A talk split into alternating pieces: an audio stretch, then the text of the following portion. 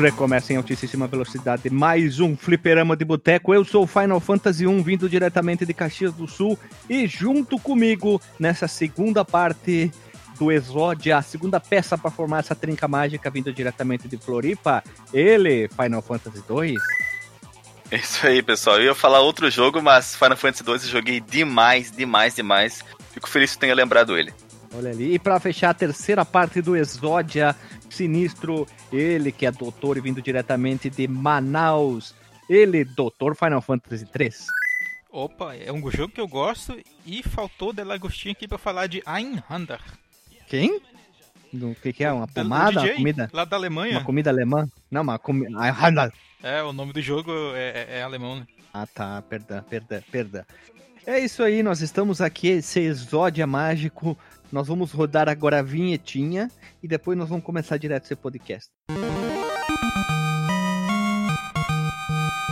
Se você quiser enviar um e-mail para a gente, você manda um e-mail para contato@fliperamadeboteco.com. Se você quiser entrar no nosso Facebook e o nosso Twitter, é facebook.com/fdeboteco e o Twitter também é twitter.com/fdeboteco. O nosso grupo do Telegram é t.me barra fliperama de boteco. E você pode também ajudar a gente lá no Padrim com algum dinheiro, alguma verba que você possa em padrim.com.br barra fdb.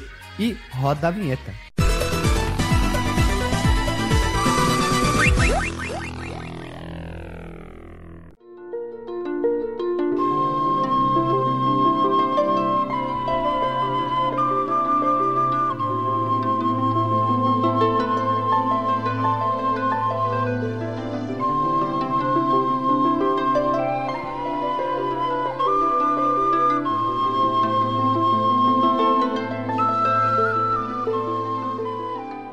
Voltamos da vinheta As Pessoas Humanas. Eu sou o Guilherme, né? Me apresentei como Fantasy 1 para fazer uma brincadeira com a empresa. E hoje nós estamos aqui para falar sobre a Square Co. Limitada, ou como fala no Japão, Kabushiki Gayasha Sakuwaiwa. Também conhecida como Squaresoft, foi uma empresa japonesa fundada no ano de 1986, mais precisamente no mês de setembro, por um cara japonês chamado Masafumi Miyamoto Musashi. E a empresa tornou-se melhor, ou melhor, mais conhecida como a produtora dos jogos da série Final, ou melhor, Final Fantasia desde 1987. E em 2003, a Square e a Enix fizeram fusão e as duas rivais se tornaram uma só. Para deixar bem claro, hoje nós vamos falar sobre a Squaresoft, depois nós faremos um episódio sobre a Enix. E por fim nós fazemos, faremos o final dessa trilogia onde que surge a Square Enix. Vamos deixar bem claro, para não ficar uma coisa muito, muito grande. Vamos separar em três episódios, fica mais divertido, bonito, gostoso. Mas essa não é o primeiro episódio que nós falamos sobre a empresa, é ou não é, Alexandre? Não é não. Nós já falamos é? sobre a Square Enix em outras oportunidades, Guilherme. Nós já falamos Sim sobre, sobre ela no episódio que eu não me lembro qual, mas tu pode me dizer. Não, mas eu tô falando de empresas, não de jogos. vou, olha só. É. Nós já falamos episódio 14 da Klein. Nossa, ah, agora eu entendi. Eu entendi que você tava ah. falando que nós passamos sobre o assunto Square em outro momento. Ah, eu entendi agora o que você quis dizer. Que nós falamos de empresas e videogames. E como Isso. tu bem estava dizendo, a edição número 14 da nossa revista eletrônica foi sobre a Acclaim, também conhecida como Acclaim. A edição número 124 da nossa revista eletrônica falava sobre a Blizzard. A edição número 196 falava sobre a Traveler's Tale. A edição 201 falava sobre a Data East, em, com em especial Side Pocket.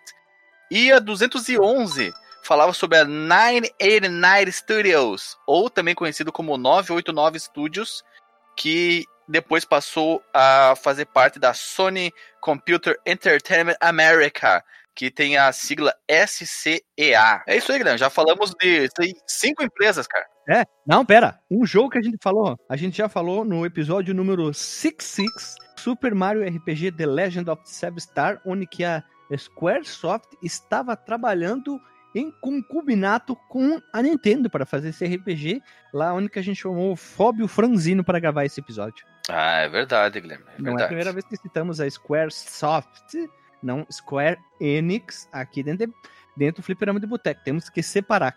E a Enix, até o presente momento, ainda não citamos nenhum jogo da empresa mas vamos citar, quem sabe, até o momento da gravação do episódio exclusivo da Enix. Ah, nós citamos brevemente no episódio passado sobre os computadores japoneses, onde nós citamos o Evo, que é um jogo de RPG barra evolução da Enix. Teve o um remake pro Super Nintendo, né? Uma, re, uma, uma reimaginação, na verdade, pro Super Nintendo, né? Veja você, eu nem lembrava mais desse aí que era da Enix. É, pois é, da Enix. Joguei esse jogo ainda. Sim, anos, um pouquinho mais de 10 anos antes da, da fusão, em 92, o jogo, o Evo. E então agora vamos uma pergunta clássica. É. Que é, onde conhecemos a empresa? Já respondei, já responderei. Não faço a mínima ideia, mas creio eu que deve ser no, no hum. Final Fantasy 1, que foi o primeiro que eu joguei da franquia em, em emuladores. Então eu acho que foi com Final Fantasy 1 em emuladores do Nintendinho. Estou chutando. Caramba. Estou chutando porque... É, não jogou nada deles na locadora, assim, nem... Não sei, eu não sei, eu não consigo lembrar, tá? Então eu vou chutar que seja Final Fantasy 1. Tu, Marcos Melo, como tu lembraste? Eu lembro claramente que é, eu, eu tinha várias revistas de videogame, né? Como eu já citei aqui várias vezes, e nelas falava muito sobre o Final Fantasy, né? Falava muito sobre o 7 e o 8, principalmente. Isso já era na época do Play, né? Mas antes disso, eu joguei no meu Super Nintendo um cartucho que apareceu na minha mão, numa, numa locadora. É, não era uma locadora dessas que a gente vai para jogar lá, né? Era uma locadora de VHS ainda. E tinha alguns jogos de videogame lá. Tinha jogos de Atari, de Mega Drive e de Super Nintendo. E aí eu aluguei certa vez, ah, vou ver qual é desse jogo aqui. Era um Final Fantasy VI, cara. Foi meu primeiro jogo que eu joguei da Square. Não. Pois é, e, e, ele acabou. O primeiro foi o primeiro foi o Final Fantasy VI. Que eu joguei foi o 6. Olha só. Sim, e aí eu ah, conheci, inclusive foi meu primeiro contato com Final Fantasy nessa, nessa mesma época aí, né? Só que o jogo, ele não, ele não salvava Ele era um jogo daqueles uh, cartuchinho japonês, sabe? Arredondadinho, mais branquinho e tal. Só que ele não Sim. salvava. Provavelmente já devia estar tá velho, ou devia estar tá com a bateria, sem a bateria, alguma coisa assim. Mas esse foi meu primeiro contato, cara. Eu gostei muito assim do jogo, embora eu não entendesse nada, né? Tava em japonês. Mas a, as musiquinhas me chamaram muita atenção, o estilo gráfico do jogo me chamou muita atenção. E, e, o próximo jogo que eu virei jogar na, depois, né? Pouco depois de eu comprar o meu Play 1 foi o Final Fantasy VII, aclamado aí pelas pessoas. Que pena, né? Eu, pena de ti, Dr. Marquinhos. que nojento. Idiota, né? E tu, Alexandre Vieira Machado? Ah, difícil dizer, Guilherme, qual foi o primeiro contato, mas como você falou aí, Final Fantasy 2, talvez tenha sido esse. Eu vou, eu vou considerá-lo como, como tendo sido o primeiro contato que eu tive com a Square. Provavelmente foi com um outro jogo, mas por questões sentimentais e históricas, eu vou dizer que foi com Final Fantasy II. Isso foi no ano de. No ano da graça de Nosso Senhor, de. O meu contato com computadores, videogames, desculpe, aconteceu em 94 para frente. Então, cara, o que, que eu vou dizer para vocês? Ah, fica com Final Fantasy 2, Guilherme. Fica com ele, cara. Tem que chutar, né? Nem sempre a gente tem a lembrança. É. Porque, assim, tem muito jogo que a gente começou a jogar e na época não via o nome da empresa que fez, desenvolveu, publicou, enfim, né? Então, a gente acaba esquecendo, né? Então eu não tenho certeza. Mas o primeiro jogo que eu me apeguei, eu sei. Que aí sim, sim. eu joguei o Final hum. Fantasy 1 e 2 mas foi o Chrono. O Chrono foi o primeiro jogo que realmente eu me apeguei. Aí foi Chrono Trigger, que aí, aí eu aprendi. Eu aprendi o que era a empresa Square. Aí eu fui conhecer que tinha uma mega franquia Final Fantasy. É, fui procurando na internet no, lá por 97, 98, as primeiras informações dizia daquela problema da numeração do Final Fantasy japonês e americano. Ah, Aí eu fui entendendo a grandiosidade da empresa. Mas eu ia te perguntar, cara, porque tu fala sempre do, do Chrono Trigger, né? Eu achei que ele fosse um jogo que tu tivesse jogado assim bem cedo na tua, na tua história de jogador. Eu joguei no Super Nintendo na época que já tinha Play 1. Eu acho que foi uh, meados de 1999 por aí, cara, retirado em locadora. 19.999. Isso aí, porque ficou tão lindo Night 999. E aí eu joguei o Chrono Trigger, joguei em cartucho, reti fui retirado de novo na locadora, já tinham apagado meu save. Aí eu oh.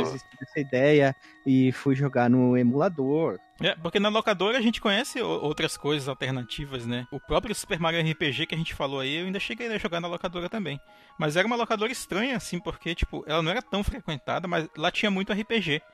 Foi lá que. Eu acho que o Alexandre até tava nesse episódio que eu contei que eu joguei o, o Crash Bandicoot e o, e o Mortal Kombat lixão lá, o Mythology Sub-Zero. É verdade, Marcos. Se não tem ninguém para contestar, é verdade, né? É isso aí, a gente não pode contestar uma história vindo de ti, por mais que seja verdade ou mentira, né? Só tu vivenciou. A gente pode é brincar, brincar junto. Ui. Então, Ui. pessoas, falamos nossas prováveis primeiros acessos. A gente às vezes pode ter se enganado, a gente sempre se engana. Vocês podem ver que às vezes episódios depois a gente diz, ah, lembrei de tal coisa, mas tudo bem. É uma, é uma retrocontinuidade da nossa vida, cara. É um retcon. É. Uh, vamos lá. Vamos começar da história. A Square, ela teve origem na cidade de Yokohama no ano de 83, no outubro ali, após o Masafumi, que a gente já citou aqui, ele ter se tornado, se formado na faculdade de Waseda, de Azeda, tá? Para melhorar a pronúncia, vamos falar, chamar ela de Azeda. Meu Deus, Guilherme. O que? O quê? É, tá maluco. Tu, tu tá me contestando da, da grafia vocal das palavras Sendo que eu e a vossa pessoa são as que mais inventam é, pronúncias estranhas. Então, de forma alguma, de forma alguma. Eu só queria fazer um, um adendum aqui, que eu procurei descobrir em que faculdade que esse cabra se formou e eu não consegui encontrar fazendo aqui uma ré. Não, o Azeda era a universidade. Eu queria saber o curso que ele fez. Eu não, não consegui ah, encontrar, cara. Eu fiz aqui uma pesquisa muito chumbrega e todas as fontes que eu encontrei falavam: ele saiu da faculdade e foi trabalhar como programador.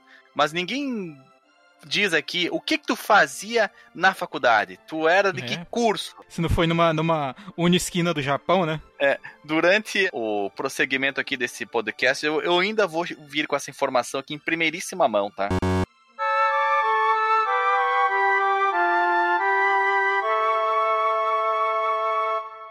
Então, a Square foi concebida como uma divisão de software de uma empresa de videojogos, que bonito, videojogos chamado Den Yusha.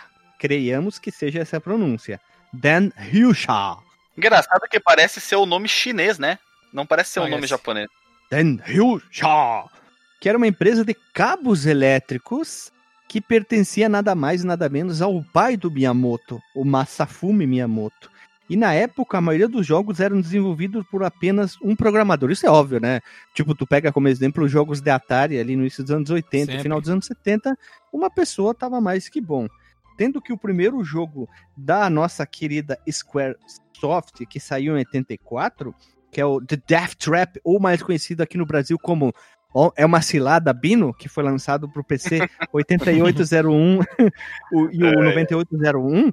Olha, 90, 84, os jogos eram simples, simples né? Eram, apesar que esse Death Trap, ele era um jogo de textos. E ele ficou preso, preso não é a palavra certa, mas ele ficou exclusivo no Japão. Só para deixar bem, bem, bem claro aqui. Só fazendo aqui um, mais um adendo aqui, Guilherme, nessa biografia. Tu falou aí, nessa biografia, exatamente a biografia do rapaz. Nessa época, as pessoas faziam tudo na programação dos jogos, né? Criavam o roteiro, faziam os gráficos, programavam, faziam os sons e eh, por assim vai. Faziam a arte do jogo, né? Como ficou bem explicado no episódio nosso sobre o Pitfall, que nós falamos que o criador do Pitfall teve que fazer, inclusive, o manual do jogo, a arte do jogo. Manuel.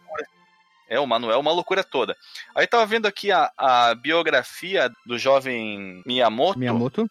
Que também não fala aqui nesse texto no que raios ele se formou na universidade. O MM, vamos diz... chamar ele de MM, porque é. Masafumi Miyamoto. É, o seu senhor MM aqui, nessa biografia que eu tô vendo aqui, ele percebeu que não ia, não ia ser eficiente, não era bom ter uma pessoa só fazendo tudo, porque ele não era bom em todas as áreas, né? Então o que, que ele fez? Ele abriu um, um cybercafé, tipo um cybercafé lá em Yokohama. E contra... internet, né? Vender café, é, imprimir trabalho contra... na escola. Imprimir trabalho. e, contra... e lá ele fazia as entrevistas de emprego. E o pessoal que se sobressaía, por óbvio, né? Ele contratava para a empresa.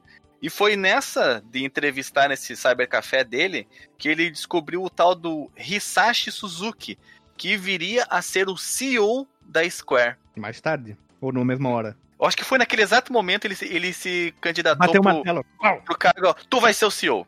Eu acho que foi bem aí, cara. e mais uma pequena informação, eu não sei se tá colocada aí no texto, mas nessa página aqui da biografia fala que em 86 a Square se separou da Den Yusha para se tornar uma empresa independente com o foco na fazedura de jogos pro Famicom. Famicom, é isso aí. Famicom. Já vamos chegar nessa parte ali. Porque, ah, olha só. Tá. E aqui diz que, que em 91 ele saiu do cargo de presidente da Square. Oh, que pena.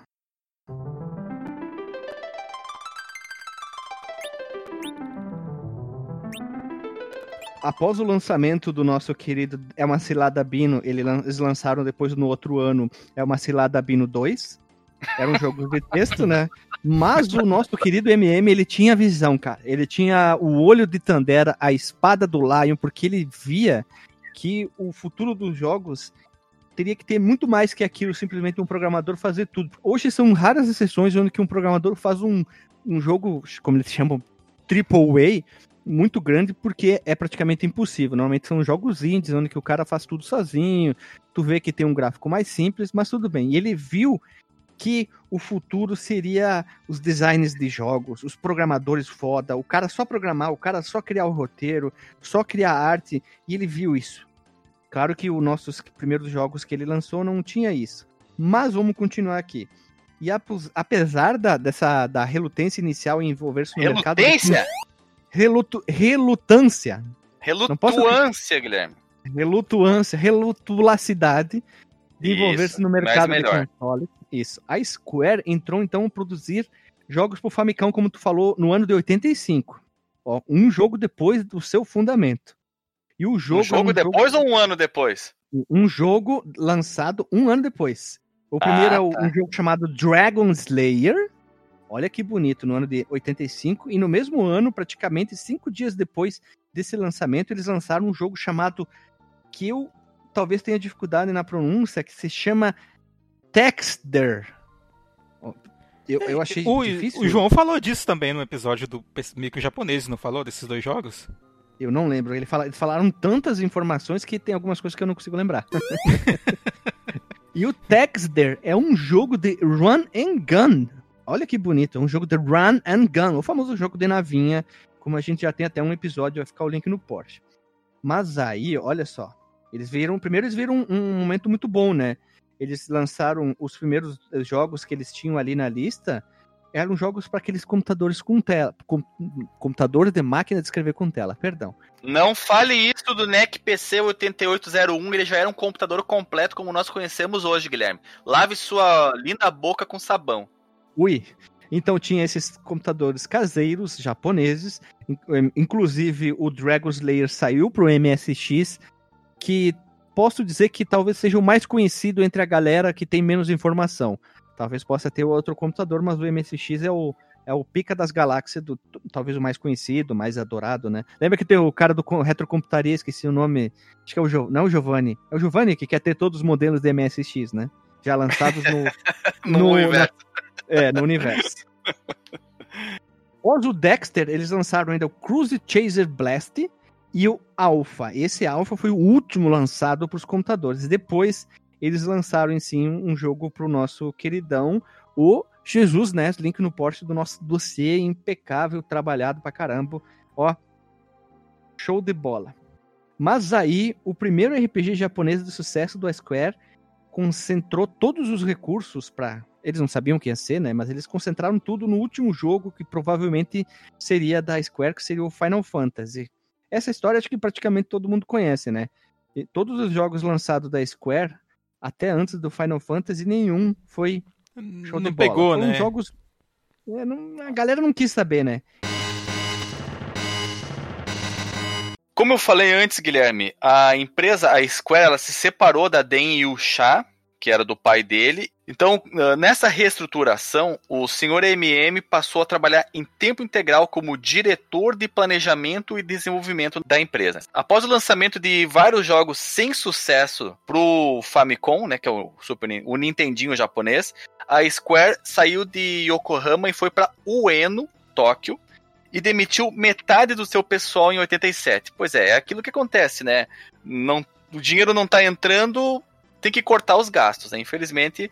Ao mesmo tempo, Guilherme, inspirado pelo hum. sucesso da Enix, olha só, esse nome no futuro, quem sabe vai ter até uma, uma similaridade entre as duas empresas.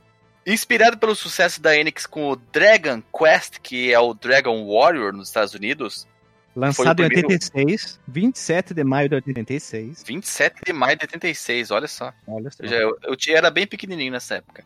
A Square, como você falou, concentrou todos os seus recursos e limitado capital inicial, abraço de ouro preto, na produção do Final Fantasy.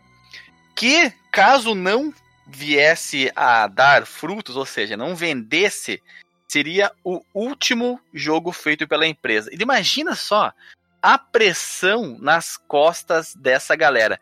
Ainda mais não, nessa não época. Não tinha pressão nenhuma. Porque não, eles pensavam mas... assim, ah, vai fechar mesmo, vamos fazer livre, leve, solto, que nem peido em, em bombacha de gordo. Eles estavam livre, leve, solto, calma, vamos fazer o jogo. Se der certo o show, se não der certo, não tem problema, porque a empresa vai fechar mesmo. é, deve ser bem isso, Guilherme. se não der certo, vou trabalhar na empresa do pai de carros elétricos de novo, né? É. Aí, aí, imagina só porque esses jogos, cara. nessa época, imagina só como era a dificuldade para você desenvolver um jogo. É claro que eles eram mais simples, mas as ferramentas também eram mais rudimentares, então era equilibrava, né, o, a quantidade de esforços que você tinha que fazer. E aí aconteceu o seguinte: eles venderam 400 mil cópias. Isso fez com que a empresa, por óbvio, sobrevivesse. E o Final Fantasy está aí até hoje para contar a continuação dessa história. Olha só, imagina qual não foi a surpresa quando eles viram que o jogo estava vendendo ensandecidamente. Eles devem ter feito assim, uma tiragem, vamos, vamos chutar. Não tenho nem ideia se era esse o número real. 30 mil cartuchos, vamos, vamos supor. Aí, de repente, os 30 mil cartuchos se esvaem numa fração de segundo. Todo mundo corre assim, o boca a boca de que o jogo é sensacional.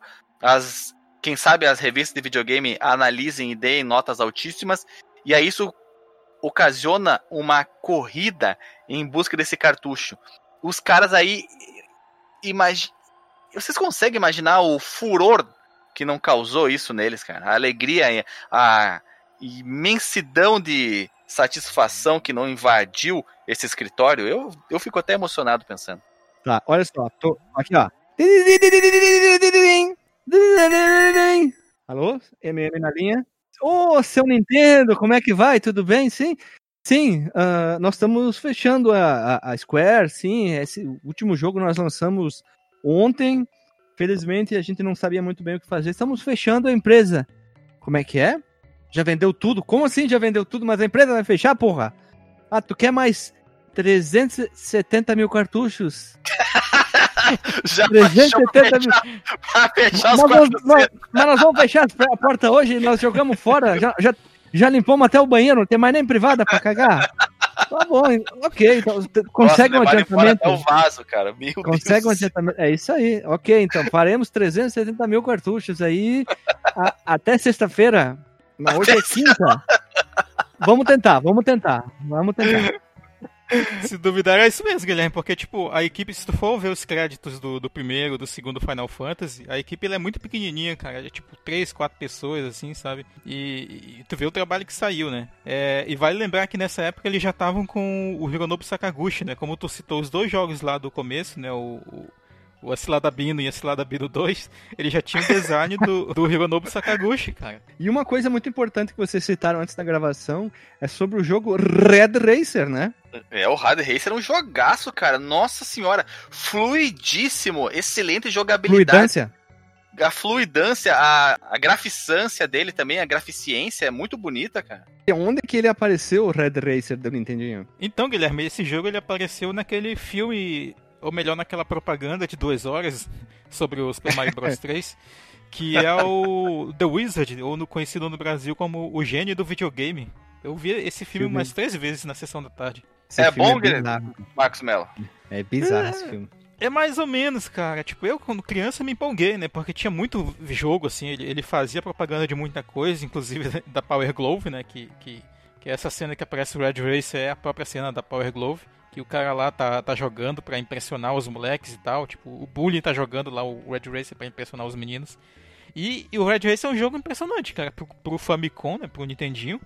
E ele é tipo. Imagina o Top Gear, né? Com uma pitada ali de. de Outrun. De Outrun feito pra, eh, pela Square pro, pro Nintendinho, cara. É, exatamente. Bem, porque ele é um jogo que, de corrida com trajeto, né? Não é um circuito fechado. Muitos Fuscas em altíssima velocidade para você ultrapassar. É um jogo realmente. O, o, Japão nessa época era uma coisa muito louca, né, cara? Fuscas envenenadíssimas. Era uma miríade de carros estranhos. Tinha o carro do Jaspion, carro do Jiraiya, carro do, do Inspector, todos os carros futuristas, com tudo cinza, lembro, de madeira, né? Anos 80 era demais. Para dar uma, uma ideia, Guilherme, do que, que se tornou a Square, vamos aqui fazer uma listinha sem que ah, dê certo aqui, que eu não consigo me lembrar agora.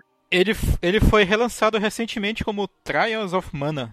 Tipo uma ah, o Trials of Mana, verdade, verdade o Xenogears, né? Escreve com X, o Xenogears. Fala errado, fala errado que é mais divertido. o Brave Fencer Musashi, né? O Musashi eu, da, eu te... da Cerca Nossa. Brava, né? O Brave Fencer.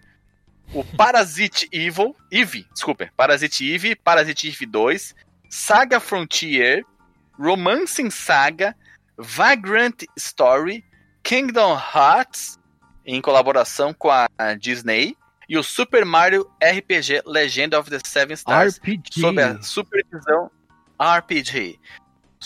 Sob a supervisão do Shigeru Miyamoto. Bahamut Lagoon, que dizem que é um dos jogos mais, mais bonitos do. Lagoon mergulhou até gastar o teclado no computador, cara. Jogou É lindaço, cara. É lindaço. É, nossa senhora. bonitos do Super Nintendo, um monte de gente, né? E a nossa Square lançou praticamente um balde de jogos pro Nintendinho dois balas de meio por Super Nintendo, eram em 93, no dia 10 de dezembro, Romance Saga 2 e 17 de dezembro de 93 saiu um jogo chamado Alcahest. Alcahest, já vi falar desse jogo. Ó, tô, tô procurando mais coisas aqui, ó. Uhum. Eles lançaram Satela View, meu Deus, olha, eles lançaram três jogos pro Satela View, exclusivo ali.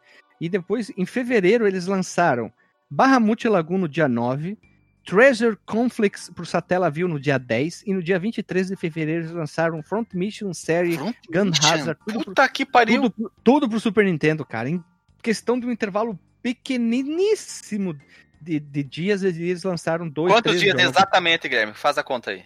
18. Nem 18 dias lançaram três jogos. Três jogos, cara. Nossa ver. senhora, cara. E agora, olha, Outra época, né, Final né, Fantasy VII... Não, Final Fantasy VII tá certo. E hum. Pro Logic Man Jogo Haishi, que ficou só lá no Japão, lançados no mesmo dia, no dia 31 de janeiro de 97. Que absurdo. Os caras lançavam jogos com intervalos pequenos entre eles e, lançaram jogos. Meu Deus do céu, como lançaram jogos até a União. Tem muito jogo para Play 1, muito jogo para PlayStation 2, Play... para WonderSwan eles lançaram. Nossa, também, até os primeiros remakes do Final Fantasy 1 e 2 foram para ele que saiu, Sim, né? Saiu, depois, né? Saiu no, no, depois saiu pro Play 1. Que eu joguei tem também. até porte do, se não me engano, se, eu não lembro se é do 3 ou do 4, tem pro Underswan Color também. Tem, tem do 4. Game Boy, tem né? do 4. Tem do é 4. do 4? Olha ali. Eles lançaram um jogo pra caramba, né? A Square foi. Uh, tipo, o, a fantasia final, o Final Fantasia foi tipo assim, agora vai. Final Fantasia. É Final Fantasia. Agora vai, cara. Puta que agora... que baita nome, hein? Final Fantasia, agora vai. Dois pontos. Agora vai. Como é que seria a tradução do agora Poderia... vai? Now go. Now go. It's time now. It's time now fica mais é, auditivamente melhor. It's time uhum. now. Tipo, olha só, Alexandre Marcos, como é que ficaria o nome do pássaro Quero Quero em inglês? Não o correto, mas o auditivamente melhor. É como o é Wana Wana. Want Want? Want Want? Wana Wana. Wana Wana. Wana Wana. É, wana. Uhum. o ano. Mas, mas melhor de ver, cara. Want Want. DV? Olha, que bacana. Hã? DV? Melhor DV?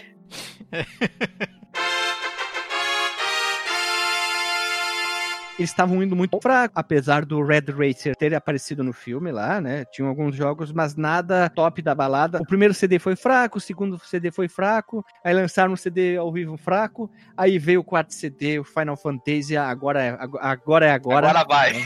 Agora vai. agora vai. Poderia ser o título, o subtítulo do jogo, né? Final Fantasy. Dos pontos, agora vai. Ou, ou aqui no Brasil chegaria ou vai ou racha, né? E aí eles lançaram o Vai ou Racha e aí a empresa. Ou dá ou desce. Também, né? E a empresa explodiu e só veio com RPG. Eles pegaram a fórmula praticamente e só lançaram jogos de RPG até a junção e continua a mesma coisa. Então o que aconteceu, Marcos Mello? A empresa planejou o quê? Desenvolver hum. jogo de futebol do Final Fantasy? Com certeza. Com certeza. Se duvidar, deve ter algum por aí obscuro. Tá, mas a empresa ela planejou desenvolver e distribuir os seus jogos pro Nintendo 64, cara. Veja só. É uma informação que pouca gente é, conhece, né? Até porque o Nintendo 64 foi aquela coisa, né? Muitas empresas deixaram o Nintendo naquele barco porque a gente vai já ver agora. Ó, com os menores custos de produção que estavam uh, ligados aos CDs do PlayStation, né? Do Sony PlayStation, né? O console. Ouça o nosso episódio da quinta geração. A Square fez então acordos com a Sony e o Final Fantasy VII, que era um jogo que foi planejado pro Super Nintendo, né? Ele acabou migrando pro PlayStation. Ele foi pro PlayStation e vendeu lá mais de 9,8 milhões de cópias. Milhões de cópias, né? E sendo o segundo. Milhões. Sim, milhões. Eu tinha minha cópia da Players, que era quase original. Inclusive, desculpe interrompê-lo aqui. Ele tem. Existe um demo, né? Uma tech demo do Final Sim. Fantasy VII no Nintendo 64. É, que eles pegaram os bonequinhos do Final Fantasy VI e modelaram em 3D. E fizeram umas animações. Deve ter aí na internet, a gente vai já achar, achar o vídeo e postar aí pra vocês. Ficou bom como uma diarreia. Isso aí, uma boa referência. Gostei da tua analogia. Ficou tão bom quanto uma diarreia. Mas aquela que vem rasgando, sabe? Que o cara. aquela que vem queimando, né? Sai parece um, uma chaminé ali. Isso é uma lixa de fogão, sabe? Aquela é. lixa aqui. lixa 200. O cara. Ai, ai, ai, ai, ai, ai, ai, ai, pomada, pomada, gelo. gelo? e a, a, ideia dessa fusão entre a Square e a rival dela, né? Que era a Enix, que a gente pode fazer, como o Guilherme falou, um episódio do futuro. Essa ideia pairou no ar desde pelo menos ali o ano 2000. Só que aconteceu uma, uma coisa aí que levou a, a mudanças de, de vento. A empresa ela lançou um filme de animação que eu não sei se o, o Guilherme e o Alexandre viram. Vi. Eu vi no cinema, cara. Vi no cinema. Sério? Vi, vi. O The Spirits Within? Fui no Olha cinema só, ver, cara. Eu e meu irmão. Retirei em VHS. Eu vi esse Link... filme em VHS. Eu vi em VHS. VHS? Chato pra caramba, né, cara? Chato é, é apelido, difícil, cara. cara. Chato é apelido. E eu, eu tentei uma conexão emocional com aquele filme, mas não consegui, cara. Eu me esforcei, sabe? Me esforcei, tentou, mas não foi. Tentou, mas tentei, chegou na hora tentei. Bom, bom. Não deu, cara, não dropou, deu. Dropou, dropou, Foi um grande efeito tecnológico. Nossa, eu Isso, lembro que nas boa, revistas boa. de cinema falavam dele, nas revistas de videogame falavam dele, falavam sobre a incrível uh, proeza técnica de fazer cada fio de cabelo da personagem se comportar e individualmente. Sempre falavam do cabelo, falavam muito do cabelo. Ah, detalhe, olha só, olha só. Vou fazer uma observação. É, esse Final Fantasy é tipo o Avatar. Revolucionou o cinema, mas não é tão bom. Entendeu? O Final Fantasy. Eu nem sei se chegou a revolucionar é. também, cara. Olha. Não, ele mostrou é. a como, quanto é possível no ano de 2000 o que, que eles poderiam fazer. No, o, é, o CG, exatamente, né? O, o, é o filmes de, né? de computação, puramente computacionais, né? É estrupante. Eles chamaram atores famosos para dublarem isso nos Estados Unidos, para dublarem os personagens. Até que o, o protagonista é a cara do Ben Affleck, todo mundo falava. Até quando eu assisti, eu disse, mano, parece o Ben Affleck, o cara ali. Foi um puta assim, eu tipo. Eu achava a, a, movimentação ainda meio falha, mas, pô, do ano 2000, cara.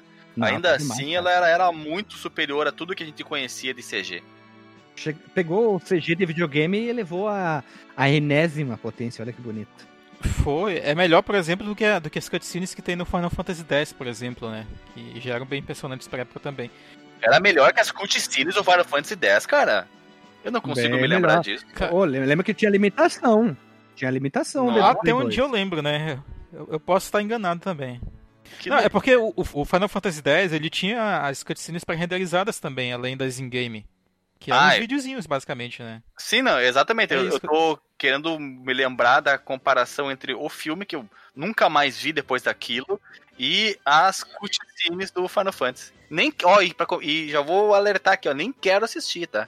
Não quero gastar duas horas da minha também não. Vou ter que fazer uma revelação para ti também, é, Dr. Marcos Melo. Não muito tempo, no ano de 2002 ou 2003, não tenho mais certeza, passou na sessão da tarde. passou, passou, eu lembro da propaganda, Passou, passou. Cara. Eles fizeram uma propaganda passou até mesmo. grande, né? Baseado Fizeram, nossa, fizeram, era, fizeram um chamarisco muito grande. Ainda bem, Final falaste, ainda bem que tu falou a palavra certa, chamarisco. Chamarisco. Agora que eu, eu soube dessa informação de que o Alexandre é, assistiu, né? Vocês dois assistiram, na verdade. O, é porque o Alexandre uma vez me perguntou uma coisa que eu posso responder agora com clareza, né? Por que, que eu não gostei? A gente vai avançar um pouco aqui na nossa timeline, mas ele tinha me perguntado por que, que eu não tinha gostado do Final Fantasy XIII. Ah. Eu vejo a história do Final Fantasy XIII, os personagens, aquele mundo e tal, e ele me remete muito àquele clima meio insosso? Eu sei que eu posso estar ofendendo algumas pessoas. Água agora. Ofenda, ofenda. Tu tem o direito de ofender, Marcos Melo. Não se reprima. tá, é, é, que tem né, esse clima do, do Spirit Within, sabe? Eu não consigo me conectar com os personagens, eu não consigo me conectar com o mundo, nem com a história. Tu não se conecta com a Lightning, Marcos Melo? Hum, é difícil, cara. Honestamente, é bem, é bem difícil. Ela é tão importante, Marcos Mello, que ela ganhou um jogo só dela, o Lightning Returns. Eu tava tentando jogar esse jogo hoje. Na verdade, é uma trilogia, não... né? Tava difícil. É uma trilogia da, da Lightning. Do... É, o, é o Lightning Returns, é. depois do Lightning vai embora de novo. vai, agora vai. é a vida no Amapá, né? A energia retorna atualmente. O Final Fantasy XIII já indo embora o Final Fantasy XIII Lightning Returns e o Final Fantasy XIII Lightning. Vai embora, te manda, te manca. Dá, um dedo de, dá uma dedinha de podre e cai da boca. Meu Deus, precisa de duas Sim. caixas pra escrever tudo isso aí, né? Mas tu não curtiu ele, o, esse, o terceiro da série, Max Mello? Ou é o segundo da série? Eu vou tentar dar uma, dar uma chance pro terceiro. Na verdade, eu não, eu não, eu não curti os três, cara. Eu, eu, joguei todos o primeiro e o segundo, né? O 13 1 e o 13 2. E eu tava tentando continuar no 13 3, mas eles, eles tornam uma coisa tão abstrata, cara. Como é que pode um jogo ter três versões dele mesmo? Isso só mostra uma coisa, Marcos Mello. Ele foi um imenso sucesso. Não, é, é ah, não, sim, mas lembra que tem muita gente que jogou pela primeira vez o seu primeiro conexão, conectamento pode ter sido com o Final Fantasy 13. Se ele não jogou nenhum outro jogo, não tem ponto de referência, é bom. Sabe por que, que você diz isso, GZ Transportes e Encomendas? Ah. Porque o Final Fantasy 13 ele vinha junto com o Xbox 360 em alguns bundles. Foi o primeiro foi o primeiro jogo a chegar em plataformas da Microsoft. Sério? Ah, isso... Aham, porque até o, procede, o 10, procede. o 11 e o 12... Isso tem um rage, cara, naquela época. O primeiro ai. jogo da série Final Fantasy, tu quer dizer? É, ai, ah. Microsoft não tem nada a ver. O jogo atrasou... Eu tô imitando aqueles caras que são chatos, sabe? Ai, o jogo atrasou porque Os o... fanboy, né? Porque a, a, o Xbox não suporta Blu-ray, só roda DVD. Então eles tiveram que quebrar o jogo em duas mídias. Por isso que o jogo atrasou e é ruim. Entendeu? Tô... e tinha galera gritando assim: ah, não, a Square me traiu, como se a Square fosse dele, né? A Square me traiu, vai lançar pra esses caixistas esse jogo. Mas os outros saíram pro 360 também? Sim, depois disso. Os outros sim. 13? Sim, sim, os 313. É estranho falar isso, né? os 13. É. A tri... Tá, melhor, a trilogia baseada no. O que, que é o Final 13? Fantasy XIV, gente? O que, que é o Final Fantasy XIV? O 14 Existe? é o. Não é o Once Born, é, é online. MMO? Isso. O 12 não era MMO também no Play 2? Não, o 11. O 11 era. 11. O 11. E o 12 era o quê? É um jogo normal. Me ajuda. O 12 ele, ele, já vai naquela, ele já vai naquela vibe de action RPG, sabe? Tu controla os personagens em tempo real na batalha e tal, embora controle os três personagens. É um jogo legal, sabe? Não, não tá entre os meus preferidos, não. Foi o primeiro, foi o primeiro a ter esse lance de action RPG tipo Kingdom Hearts? Acho que o Kingdom Hearts veio antes. Eu tô, posso estar errado. Não, mas aqui. eu digo, é o primeiro Final Fantasy nesse estilo? Primeiro, se não me engano, foi o eu, eu, acho que foi na época dos MMO, não tenho certeza, a gente vai ter que pesquisar, mas eu acho que foi na época do MMO, porque o 13 já segue essa linha mais. Até tem um pouco mais de action, é um pouco mais solto a batalha, porque eu joguei também. O 14 Nossa, já é outra um... história, o 15 também, né? É outro, outro Paranauê. Né? Um dia falaremos de Final Fantasy. Claro, olha só, o ano que vem vai sair um episódio de Final Fantasy. Primeiramente, eu acho que a gente tem que falar sobre o primeiro. Por que, que a gente não falou tanto ele, falou tanto aqui, ó, a gente, como surgiu Final Fantasy e tal, né? Porque ele precisa ter uma pauta própria, onde a gente vai defenestrar mais informações sobre o criamento, roteiro, história, personagens, tudo do Final Fantasy. Aqui a gente só tá dizendo que ele é o, ele é o agora vai. Final Fantasy 2. agora vai.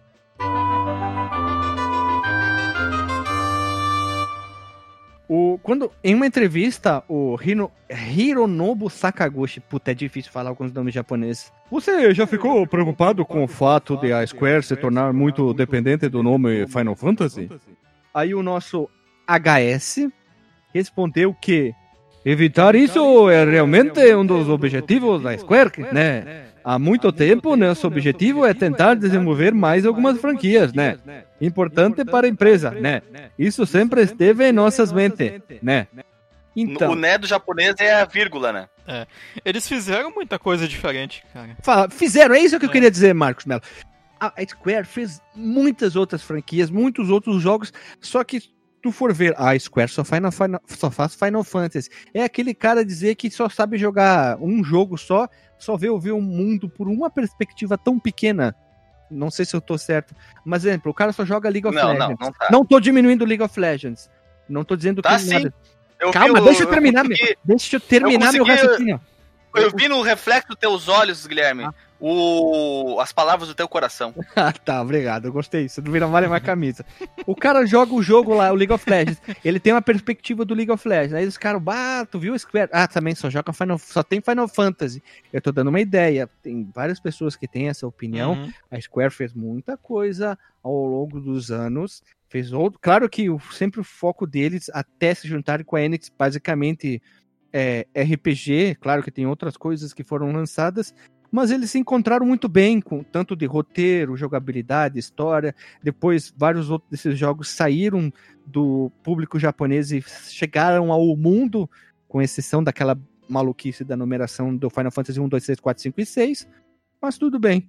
Eles têm muitos jogos dentro da, da história da empresa e tem que ser respeitado. E tem muita gente que diz que, que Parasite Eve é talvez o melhor jogo da Square. Então, Xenogears é melhor, Chrono Trigger é melhor. Então, né, é interessante isso, de ver que pessoas que falam que o, outros jogos são os melhores. Ah, tem gente que Chrono Cross é o melhor RPG de todos os tempos. Isso é a melhor coisa que tem, essa discussão, todo mundo dizendo, ah, qual é o jogo melhor, e não ficar só em Final Fantasy, né? É, eu, eu gosto disso. É, como... É, mas, mas a Square, além disso, né, além de tentar se aventurar, fazer jogos diferentes, mas isso aconteceu muito na década de 90, né? Sim. Porque a empresa ela, ela tinha muitas parcerias também, ela, ela não tava... Hoje a gente, infelizmente, vê a Square já fundida com a Enix como uma coisa meio isolada, que de vez em quando lança Final Fantasy, de, de vez em quando sai Kingdom Hearts e tal, mas antes eles estavam muito, assim, na, na, na crista da onda, né? Eles tinham muita coisa. E eu, eu, eu, diria até que esse foi o auge da, da empresa, né, cara? Tanto nesse final de, de Super Nintendo e. É, eles estavam um pouquinho embaixo, eles deram uma diminuída, apesar que o Final Fantasy IX, depois de um tempo, foi. É, por muita gente, em algumas listas que eu vi ao, ao, através da internet, consideram o melhor Final Fantasy, não da Square, de todos os jogos da Square, mas da franquia Final Fantasy. Muita gente elege o 9. Uhum. Que eu vejo pouca gente falar, todo mundo fala do 7, mas, eh, se tu, quero ver se tu sabe o, o nome do protagonista do 9, Guilherme. Se tu é tão sabichão Eu não joguei, aí. eu só fui procurar listas para ver o que, que as pessoas falavam da Ah, na lista fala, vamos ver se tu tá por dentro. Não falava, eu só fui ver não, o top 10 dos melhores Mentiroso, ah, mentiroso, não viu nada. Vai cagar no mato. Aí Gênesis, não me ah, engano. Mas eu, eu, eu acho que, eu acho que eu sei porque o Alexandre perguntou isso. Tem alguma coisa a ver com, com algum jogador cabeçudo, careca? Ah, não sei. Será que tem? Pode ser hum. que tenha, né? Não, vamos lá, fica no link no Porsche aí com a biografia do personagem principal do Final Fantasy IX, né? E depois do sucesso do Final Fantasy X, que eu mencionei, né, que elogiei as cutscenes dele, né, que são muito bonitas até hoje, e do Kingdom Hearts, que é outro jogo bonito pra caramba no Play 2. É verdade. a empresa ela recuperou né, a sua estabilidade, né? Como o Guilherme falou, a empresa também teve um período de baixa, né? E esse período de, de, de, de dificuldades que a empresa passou se deve muito ao, ao, fracasso né, financeiro que foi o do Spirits Within. E no, no, no ano fiscal de 2002, ela registrou a, a sua maior margem operacional. Né? Em 25 de novembro de 2002, esses planos anteriores de fusão com a Square dela com a Enix deveriam prosseguir oficialmente, né? como foi descrito pelo Yoichi Wada. A Square também se recuperou totalmente, o que significa que essa fusão está ocorrendo no momento em que ambas as empresas estão no auge. Tipo, a Square recuperou a grana, a, a, Enix estava bem ainda também, né? Tinha o Dragon Quest ali né? que estava vendendo bem ali para a empresa e tal, e eles anunciaram essa fusão, né? Doutor Max Mello, eu vou perguntar para o senhor se o senhor está por dentro das hum. expressões usadas aqui no Fliperama de Boteco. Eita. Quando alguma coisa está no seu auge, no seu máximo, o que, que a gente fala, doutor? Na crista da onda. A além, outra. Do cume? Caramba, tem uma outra expressão que tu fala muito, esqueci. Na ponta dos cascos. Na ponta dos cascos. Isso, isso as duas estavam na ponta dos cascos. Mas, enfim, apesar disso, alguns acionistas tinham dúvidas sobre essa fusão, né? E olha, entre eles está aqui o, o maior acionista deles, que era o próprio Masafumi Miyamoto, né? Eita. Outras críticas, outras críticas vieram ainda do Takashi Oya, Oya, Oya, é, que expressou dúvidas sobre os benefícios da fusão, né? Segundo ele, né, que a Enix terceiriza o desenvolvimento de jogos e tem poucos criadores internos, enquanto a Square faz tudo sozinha. A combinação dos dois não fornece pontos negativos, mas traria pouco no caminho das sinergias operacionais. Nossa, isso foi muito complexo para mim. ela quis dizer o seguinte, cara. Ela quis dizer que a Enix ia ficar nas costas da Square. É, porque a Enix terceirizava o trabalho deles e a Square metia mais a mão na massa, né? Peraí, peraí, peraí, peraí, peraí, peraí, peraí, peraí, peraí, peraí. Vamos, vamos botar uma coisa muito importante. Hum. Um do, dos vídeos do canal do Isui, os caras perguntaram para ele, os caras perguntaram para ele, Isui, qual que é maior no Japão? Final Fantasy ou Dragon Quest, Dragon Warrior? Ele falou. Dragon Quest, aposto. Que é Dragon Quest. No Japão, sim, é Dragon Quest. Apesar que, para nós, como chegou menos jogos do Dragon Quest, a gente tem a impressão que é a falsa, a falsa sensação que é, é Final Fantasy, mas lá é Dragon Quest. Eu lembro de ter lido há muito tempo atrás que o lançamento do Dragon Quest 2 ou 3 ou 4, não sei, mas é, teve poucos estudantes foram pro colégio porque eles entraram nas filas para comprar o jogo. Então, digamos que é, teve muita falta uhum. de estudante nas aulas naquele dia do lançamento. A evasão escolar atingiu Isso. o seu ápice, Guilherme. Isso, seu cume. Tinha esquecido essa expressão. Então você pode ver, né? Dragon Quest. Fora que eu acho o Dragon Quest muito mais bonito visualmente. Tudo bem que tem o, é, desenho do seu Dragon Ball lá. E eu acho tão legal. Eu gostaria é. que chegasse mais jogos pra cá. Agora tá, a Steam tá ajudando a gente a poder ver jogos assim. Mas, infelizmente, quem é muito novo não vai poder jogar porque não tem no idioma português, né? Às vezes fica. Idioma? O idioma, seu idioma. É, normalmente tem japonês e inglês, ponto, e alguns jogos são poucos, é. né? Puta, tem, tem opção, tradução né? não oficial, né, cara? Ah, não, sim, eu tô falando. Isso sim, eu procurei no Google para ver se como é que era a base de fãs de Dragon Warrior, os caras lançam os patchzinhos de instalação para para jogos oficiais ou não oficiais do, do Dragon Warrior, mas seria muito bacana chegar oficialmente. Jogaste algum Dragon Warrior, Guilherme? O primeiro e o segundo pro, pro Nintendinho. Caramba. Eu queria ver qual é que é do papel. O primeiro é de 87, não é? 6, eu, a gente falou antes. 87, 86, cara. 86. Nossa senhora. Eu imagino que o, Guilherme ele seja um público interessante pro Dragon Quest, porque ele lembra muito o Phantasy Star, que é um jogo que o Guilherme gosta, né? Verdade, o estilo né? de, de, batalha, aquela visão em primeira pessoa e tal. Joguei vários Phantasy é, Star, cara. Joguei vários. Joguei é batalha passável ou batalha obrigatória? É contagem de passos, né? Aí vem a batalha. Sério? A cada Sim. 30 passos tem um inimigo? Tu tá nos anos 80, era um padrão, basicamente, de jogos. Não, mas tu tá falando isso porque era assim ou tu tá inventando essa informação não, agora? Falando sério, era assim, era a cada X era assim mesmo. batalha. Era uma. Era um é, padrão. Não era 30, era 3, cara. Por isso que se tu andasse em círculo, tu acabaria enfrentando a galera ali de novo, inclusive no mesmo lugar que tu tinha enfrentado antes. Depende como é que funcionava a base, se era tipo RPG Maker, que tu poderia definir numa área X quanto é o percentual de que ia aparecer determinado inimigo, né? Tem que ver como é que ele funcionava. é que eu sou ignorante, eu tenho que perguntar tudo. É, não sei como é que funciona, mas a maioria dos RPGs da época não alguns trabalhavam com um número de passos fixos a cada 18 passos e um era um intervalo entre, sei lá, 5 e 30 passos e até a batalha. Ponto.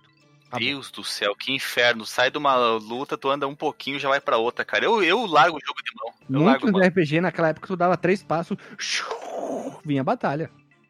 E às vezes tu andava, andava, andava, andava, andava, andava, andava. Com batalha. Triste, triste. Mas vamos agora a um outro, outro assunto importante, né, também. A gente fez um apanhado aqui, tem as subsidiárias e parceiros, as incendiárias. A primeira é a Disc Original Group, conhecido como DOG. Foi uma união comercial, ou melhor, um consórcio entre sete empresas japonesas da área dos videojogos, a Square Co., a Micro Cabin, a Thinking Rabbit, a Carry On Lab, a System Sakon, a Xtalsoft e a Humig Beardsoft, que ela foi fundada em 14 de julho de 86, essa DOG, e a Square liderou este consórcio na produção de jogos para o Famicom Disk System. Como a Square liderava a DOG, essa consórcio, todos os jogos é, é, eram publicados sobre a marca e o nome da Square, cara. Na, não, era liderada, então tudo era lançado nas asas da, da Square. Olha que bonito, como uma gazela. E no geral os jogos Nas asas da gazela? Puta, na uma gazela. alada, é um ser mitológico esse aí.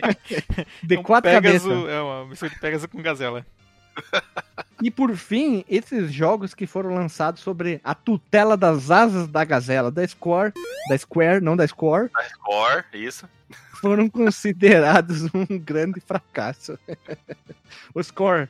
A gente tem também aqui dentre essas parcerias a DigiCube, que foi fundada pela própria Square em fevereiro de 96 já, né, avançando aí uma década, com o objetivo de comercializar e distribuir jogos e merchandising, incluindo brinquedos, livros, é, música, né? Como aqueles álbuns de trilha sonora que eram vendidos e tal. Marcos, na Ásia. Marcos, isso Oi. é o famoso como jogar dinheiro fora. é, tanto que ela declarou falência, né, em 2003, em 26 é. de novembro de 2003. Te vê, né? É, pois é. E avançando aqui, a gente tem a Escape Inc., que foi criada em 98, que foram responsáveis pelo desenvolvimento do jogo de corrida, olha, Driving Emotion Type S. Não sei o que sucedeu com ela. Tem outras aqui ainda. Ó. Não encontramos informações até o fechamento dessa pauta. Aí tem a Square Visual Works, Square Sounds, Squarts e. Nossa, isso soa muito estranho. Olha o Square Next. Squirtle! Né? e a Square Next. São todas criadas em junho de 99 e elas três são mais tarde integradas na Square Company Limited em 2001 e 2002. Então são ramos aí que a empresa foi criando e foi fundindo a ela mesma depois, né? Tem a Quest Corporation, é um estúdio de desenvolvimento de software independente criado em 98 que foi conhecido pela produção. Olha aí, essa série aqui o, as pessoas que conhecem vão honrar, que é o Ogre Battle. O Ogre Battle é um oh, RPG tático. Eu vi falado Sim. no 64, Ogre Battle 64. Pois é. Que tu, me tenha, que tu me tem a dizer sobre ele? Hein, o Eder falou já do Ogre Battle, né? Acho que já. Vamos Eder, comenta aí embaixo se tu ouvir esse episódio, que eu sei que tu vai ouvir. É, jogo... Oh, jogo bonito, hein? Puta que pariu. É bonito pra caramba, Gilberto. Isso a gente tem que dar o braço a torcer. Esse e, é um jogo da... que levou o Super Nintendo ao infinito e além. Esse podemos dizer, junto com o Barra Multi Esse sim. Esse sim. É, é, é, bonito pra caramba, cara. Eu, eu acho, me arrisco até a dizer que ele é mais bonito que Final Fantasy Tactics, que veio depois no, no Play 1. É, tem um visual um pouquinho diferente. Olha só, Dr. Marcos Mello, o Ogre Battle, ele tem aquele visual na diagonal, tipo o Breath Fire, o Breath of Fire da Capcom, que eu acho incrivelmente aquele sistema de batalha na diagonal que tu vê os teus personagens só de costas. Eu acho muito bonito esse visual. É, mas o, o, o Breath of Fire, ele é, ele é visão diagonal só nas batalhas, né? Que no, Sim, ele tá falando na batalha, mesmo. na batalha. Não na ah, parte tá, que tu tá no beleza. Wonder World caminhando, né? Bem, aí vários membros dessa equipe aqui do, do Battle, incluindo Yasumi Matsuno, Hiroshi Minagawa, que são pessoas que eu não conheço, e o Akihiko Yoshida, que esse sim eu conheço, que foi o cara que fez o design dos personagens do, do Final Fantasy Tactics, e do 12 também, e do Vagrant Story, eles deixaram essa empresa em 97 para se juntarem à própria Square. E aí eles trabalharam, né, aqui falando né, nos títulos como o próprio Final Fantasy Tactics e o Vagrant Story. E em junho de 2002, a Quest foi adquirida pela, pela própria Square. E se adquirida? Ali, adquirida. Adquirida. Com trema! fundiu ali. Tem outro aqui, ó. O The Game Designers Studio, olha o nome bem criativo. Foi uma empresa criada pela, pela Square né, para produzir jogos para o Nintendo GameCube. Que apesar da, a, apesar da Square ter um contrato de exclusividade com a Sony, né?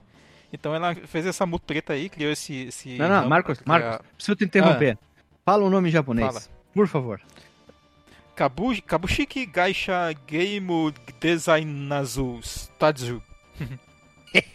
Ou algo assim. Obrigado. É difícil. Bem, para contornar esse contrato né, de exclusividade que a, que a Square tinha com o Play 2, com a, com a Sony, na verdade, né? Ela não tinha um contrato com o console, ela tinha um contrato com a empresa. A Square possuía é, 49% das ações dessa, dessa empresa, né? Do, do Game Design Studio. E o Akitoshi Kawazu, que era o presidente da Production Team 2, outra, outro ramo da Square, possuía 50, 50, 51% do capital. A fundação de uma nova empresa permitiu então o acesso a, a fundos da Nintendo, que eram para financiar novos produtores para o GameCube, né? Então eles, eles fizeram um, um contorno aí muito louco, sabe, para poder desenvolver o GameCube, era muita loucura. Sendo que tipo a Ultra da Konami, né? Hein, a Ultra da Konami, mesmo Miguel. Isso, a, a Konami já tinha feito isso lá no Nintendinho. Então eles fizeram isso até curiosamente, né, depois de ter deixado a, a, a Nintendo na época do 64, né? E eles fizeram um jogo só, olha só, apesar disso tudo, que foi o, o Final Fantasy Crystal Chronicles. Todo esse rolo, é. uma bagunça, fizeram tudo um Huawei ali, né? Pra lançar um jogo. Uhum. Foi tipo o Daikatana, nunca... né? o Daikatana da Square. Mas muita gente gosta do, do Final Fantasy Crystal Chronicles. Eu só joguei um do Nintendo DS, eu nunca joguei do, do GameCube, não. O sistema é, é tático? Qual é que é do pastel? O, o que eu joguei, ele era mais. Ele era, ele era, tipo, a fórmula de RPG clássica mesmo, mas ele não era tão travadinho assim quanto os que a gente conhecia ali no, no 7, no 6 e tal. Ele era mais, mais dinâmico.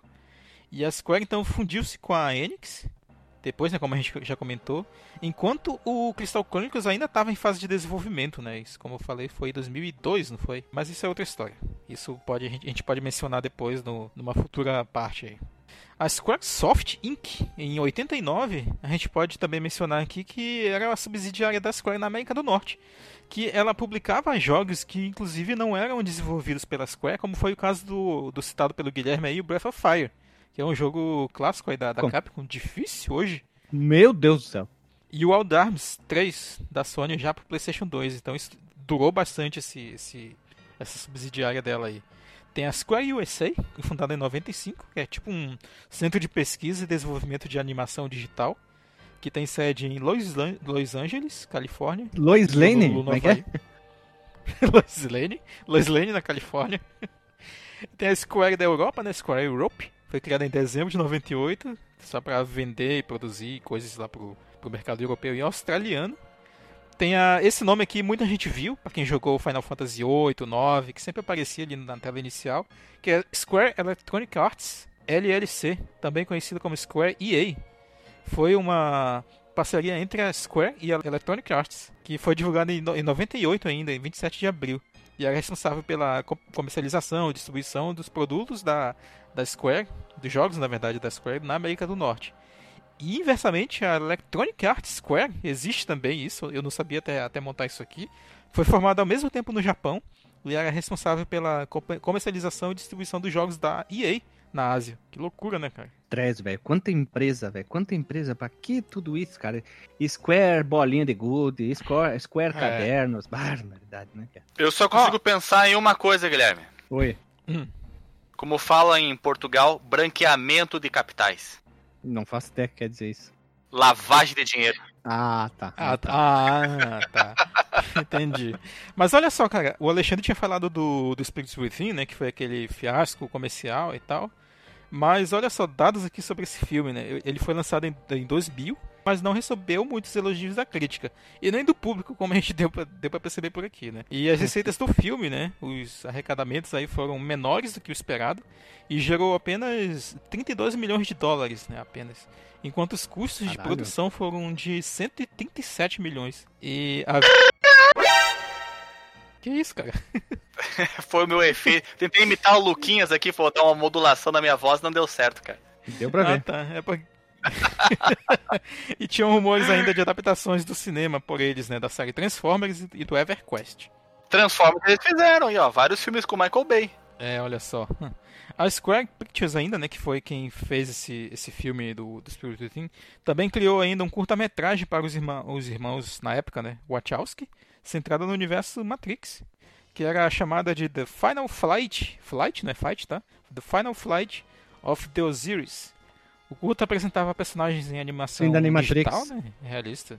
Pois é. Matrix. Eram curtas bem, bem curtos, baseado no mundo de Matrix, e cada episódio era feito por um estúdio diferente. Era muito legal porque era cada um traço Uhum. totalmente diferente para cada episódio e, e é sensacional. Vai ficar o link no post dos todos os episódios aí. Inclusive, galera eu acho que o, o menos legal de todos é exatamente esse do último voo de Osiris. Tá manipulando esse- nessa gravação a opinião pública? Tá acreditando Não, eu ninguém tô emitindo a minha. Tu, tu, Eu tu, tu, tu, tu, tu tá querendo dizer pra que a tua opinião é geral de todo mundo? Tá dizendo que o voo de Osiris é ruim? Tu assina embaixo isso? Olha, eu vou ser. Eu vou fazer aqui um bold statement, uma declaração em negrito, dizendo que esse é o mais fraquinho do Animatrix. Olha só. Tu assina isso, ponto .jpeg, e deixa no e-mail? Não quer dizer no Porsche? Assino, assino sim. Bota o, o selo, né? Tem que ter outro selo para Alexandre. Bem. E aí no final das Bold contas, essas. É. no final das contas, a Square Pictures também foi incorporada no que seria a Square Enix futuramente.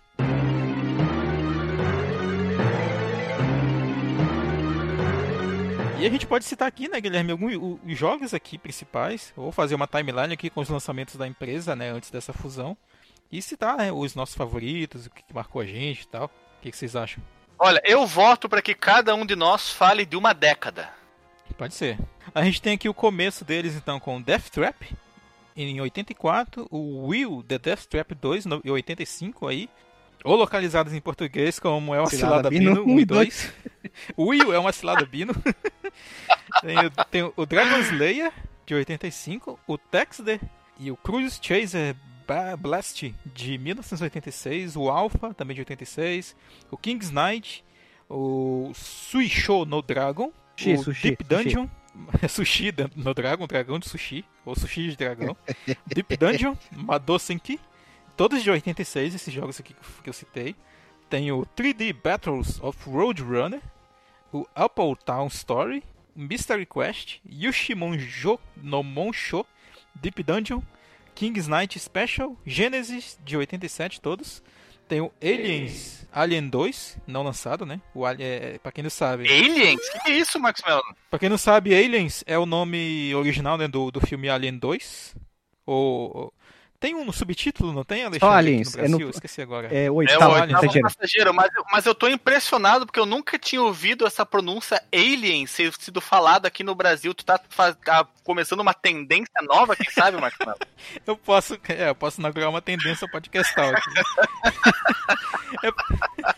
é... o Alien 2 aí. Bem, tem também outros aqui ainda de 87. O Jikai Shonen Match Mag. Cleópatra, nossa, no Marro, de Maiô. 87. De maiô. Cleópatra, Cleópatra de Maiô. Maiô. Eu sei que Marro é, é, acho que é feitiço ou magia em Não, japonês. Então- Alexandre, é Cleópatra de maiô. Ah, é daqueles jogos eróticos. Gostei, gostei. Bom, tem que bom. fazer aquele ciamento, ela vai tirando as roupas, vai tirando aquelas coisas na cabeça. É maquiagem. um mahjong erótico. Isso. Nossa, É, uma- é- é um. Magirótico. Magirótico. Isso. é. O Rad Racer. É, de destaque tem aqui o Red Racer de 87. ah, tem o Kali no Tsurugi, Nakayama Miho no Tokimeki High School de 87 também. Topidaze Daisaku Ken parte 2. Não sei onde foi. Que isso, um. Marcos Mello tá, tá possuído pelo espírito de Masamoto Musashi aqui, falando um japonês completamente perfeito, cara. Não, não, não. Pera aí, pera aí, pera aí. Aqui, ó. Nakayama Miho Tokimema High School. Yeah, yeah. É, Obiya-san, Isso aí é, um- é um senhor feudal falando aí, né? Bem, tem aqui e Final Fantasy, né? De, o classicão aqui, o dois pontos agora vai de 87. Vai estar o gameplay. Caramba, peraí, peraí, peraí. Agora que eu me dei conta que a Hum. gente falou já uns 20 nomes de jogos, pro primeiro sucesso só aparecer agora, cara. Puta que pariu! Por que vocês acham que eles queriam fechar as portas?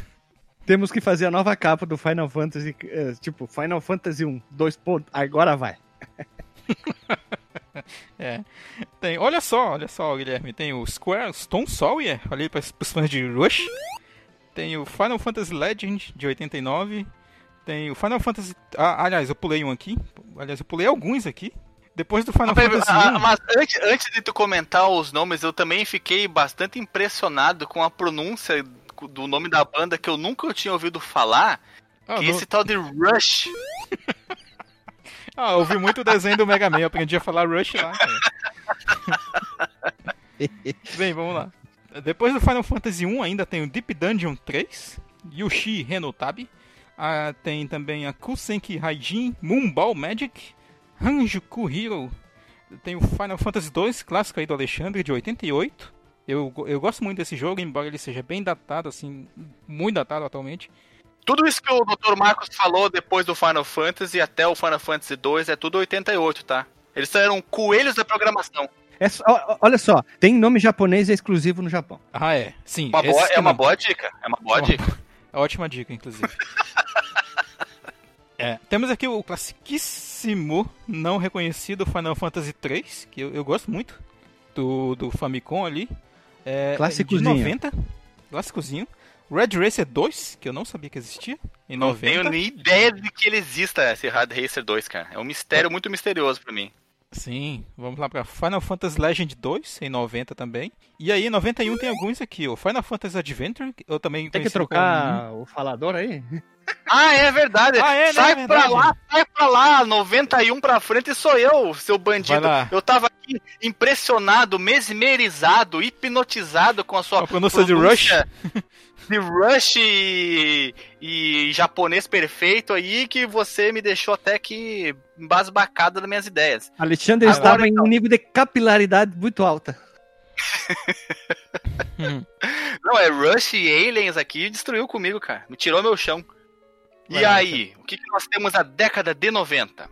Década de 90, para quem não sabe, começa em 1991, tá? O ano de 1990 ainda pertence à década de 80, é o derradeiro ano final da década de 80. Em 91, o que, que nós temos então? Final Fantasy Adventure Mystical Quest. Também em 91 temos o Final Fantasy 4 e o Final Fantasy IV Easy Type. É o que? É um jogo de aprender a escrever? Não, é a versão mais fácil do Final Fantasy IV. Que loucura, gente. Já, já, já tá setado no Easy. É, é bem isso mesmo. É bem menos comandos. Move, move, left, left, left, right, left. É, deixa eu contar a história desse Easy Type aí. É porque eu joguei Final Fantasy IV no, no, emulador assim que eu conheci emuladores e tal. E eu vi que tinha realmente essa versão Easy Type. O Final Fantasy IV Easy Type ele, ele é baseado na versão é, americana do Final Fantasy IV, que foi lançado como Final Fantasy II. E essa versão americana ela era mais simplificada. Ela tinha menos grind, bem menos inclusive. Ela tinha um pouco menos de comandos, o jogo era mais simples, porque naquela época o RPG ainda não estava é, bem infiltrado ali no mundo americano. Eles fizeram essa versão mais, mais acessível do Final Fantasy IV, que é o Easy Type. Acho justíssimo que ninguém aqui perde tempo de graça, tá? Ninguém perde tempo Olha. aqui. O que, que nós temos também? O Final Fantasy Legend 3, de 91.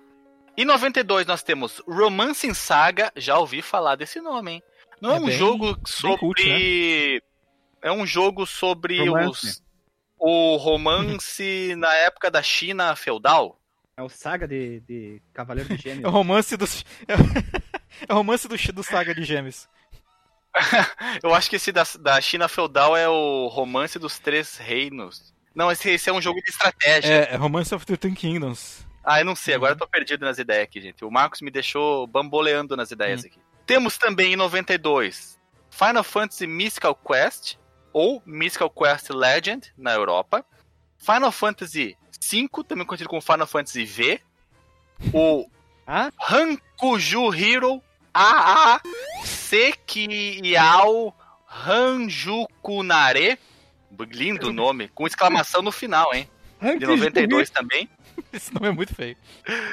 Em 93 nós temos Secret of Mana. O jogo, do, o jogo do Flashdance, porque o caso usa uma roupa ridícula, uma faixa na cabeça. É verdade, eu não minto. E engraçado que na trilha sonora dele, acho que a música tema é muito bonita porque eles usam um, ao invés de um piano, para fazer as musicalidades, eles usam um cravo. Então fica com uma sonoridade bastante ímpar. Temos também em 93 Romancing Saga 2 e Alcahest. 94 temos o grande classiqueira Breath of Fire.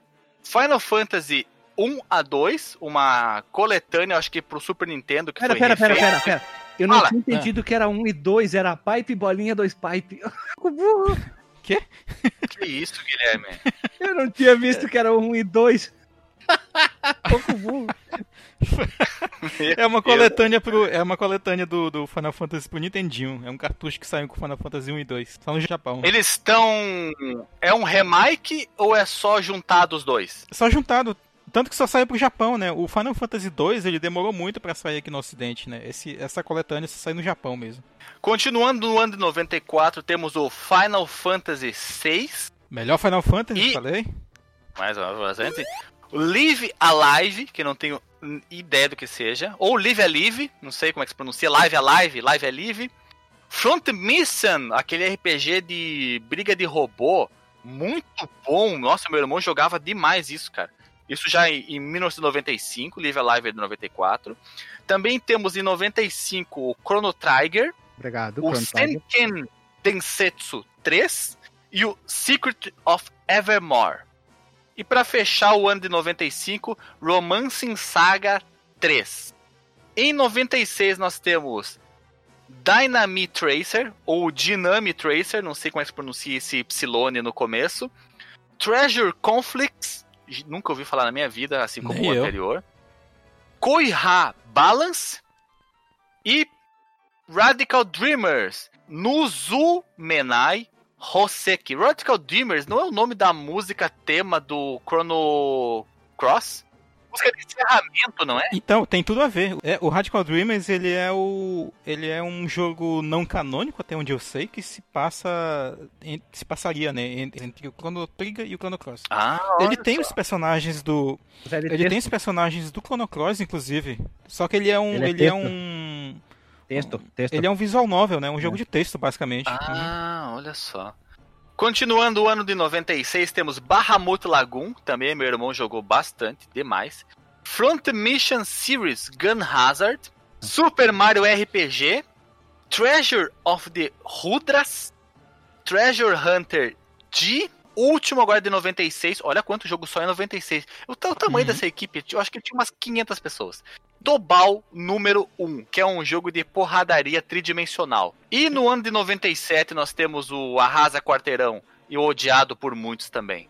Final Fantasy VII, o Prologic, Ma... ah, o Mahjong, Haishin, Mahjonga, Mahjonga, Bushido Blade, Muito Power bom, Stakes, Tobal 2, o Porradaria 3D. Inclusive, Tobal 2 é um dos melhores gráficos do PlayStation, hein? É muito bonito mesmo. Digital League. Tem o Final Fantasy IV pro Play 1 também, não pode esquecer. É, são. Dia 21 de março de 97. É, os relançamentos, né, que Uma tiveram, coletânea? né? Uma coletânea? O que, que nós temos mais aqui, ó? O Final Fantasy Tactics, Saga Frontier, Front Mission 2, meu irmão jogou muito também no PlayStation. O, e o meu amigo Diego lá de Passo Fundo. Jogava no PlayStation 2 dele, a, a emulação de Play 1 no PlayStation 2. Power Stakes Grade 1, Einhander. É o jogo de navio. Front Mission Alternative, Alternative. Shokobo no Fushigi da, na Dungeon. Sup, isso de 97. Tudo isso aqui que eu falei em 97. 98, Super Live Stadium. Deve ser um jogo de beisebol, né? Lá tem muito beisebol. Corrida Xenogears, o primeiro, é verdade, pode ser. Xenogears, olha só o classiqueira Xenogears. Bushido Blade 2. Haishin 2. Parasite Eve. Power Stakes 2. Shokaiji. Brave Fencer Musashi. Another Mind. Hair Guys. Chocobos Dungeon 2. Eu tô cansando de falar, pelo amor de Deus, acaba a lista. Ufa, 99. Is Internal Section. Final Fantasy 8. Não confundir o Is com o YS, né? O Is que a gente conhece lá de. Ah, é verdade. Esse aqui é I minúsculo S maiúsculo. É uma hum. loucura esse aqui. Chocobo World, Chocobo Racing, Saga Frontier 2, Gogo Digger, Cyber Org, Racing Lagoon, Legend of Mana, Ring Ring Land, é a terra do. Anel, do, anel, da, anel, da anel, anel, terra. campainha. Né, terra da campainha. Pode ser ring, ring. o Front Mission 3, Threads of Fate, Chrono Cross, Parasite Evil 2, Chocobo Collection e acabou o ano de 99. E agora no ano 2000, sinto muito informar, Guilherme, mas o, a tua década é 2001 pra frente, tá? Obrigado. Vagrant Story, Driving Emotion Type S. Gostei desse nome, Driving Emotion Type Nome S. de Parece banda- uma nome de CD de- robô ciber... Não, é uma robô sexual cibertrônica, cara. Não, o adorei. nome de CD de banda de prog- progressivo e- de metal progressivo. Sabe, Também. cheio de coisa na tela, assim, tipo Dream Drive Theater. Emotion Type S, que loucura, É. cara. All Star Pro Wrestling deve ser um jogaço de luta livre. Final Fantasy IX. Ai, ai. Vem. Gekikukan Pro Baseball at the End of the Century, 1999. Deus do céu. Hataraku Shokobo pro Wonder Swan. Final Fantasy pro Wonder Swan Color. The Bouncer. E Acabou. acabou o ano 2000. Agora é tu, Guilherme. Pelo amor de Deus, eu vou tomar um ar agora. Então, em 2001, pro WonderSwan Color saiu Wild Card, Final Fantasy 2 pro WonderSwan Color, Final Fantasy Chronicles pro PlayStation 1, ainda saindo o jogo PlayStation 1, Blue Wing Blitz pro WonderSwan Color, Final Fantasy X pro Play 2,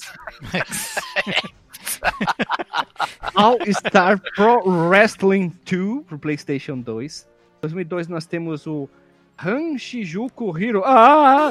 Seiyako Hajuku Rean. Wonderswan Color. Final Fantasy Legend pro Wonderswan Color. Kingdom Hearts pro PlayStation 2. 2002 ainda, né?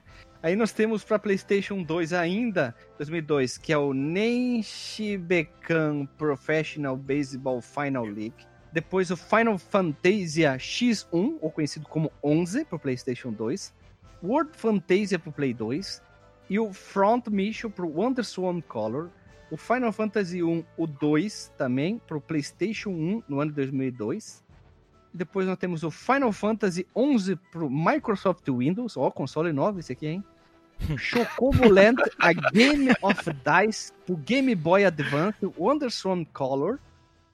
Depois Unlimited Saga pro PlayStation 2, Final Fantasy Tactics Advance pro Game Boy Advance e o último jogo lançado para a Square antes da fusão é o Fan- Final Fantasia X-2 pro PlayStation 2 no dia 13 de março do ano de 2013 e acabou a lista.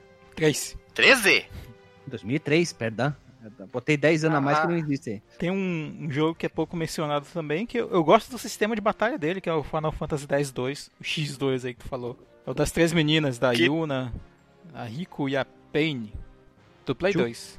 É, X2, cara, X2. Vamos falar assim, certo, é um, falar é, correto. X2. É um jogo muito, muito, muito Dead or Alive, assim, dentro de Final Fantasy, mas ele é um jogo que vale pelo sistema de batalha dele. Eu acho que inclusive foi mencionado o fato da, desse lance de Dead or Alive aí, trocar roupa, não sei o que, não sei o que, no Gostosas os Jogos número 2, com a participação do Hermênio do All Vikings. Caramba, tu, tu tem uma memória desgraçada, hein, Alexandre? Eu não... Não, é que tu falou aí Final Fantasy e Dead or Alive, eu fiz uma Uhum. conexão que não No sei Google? como que surgiu, Chamado Google uma sinapse muito louca. É, pode ser. Uma conexão chamada Google. Connection Google.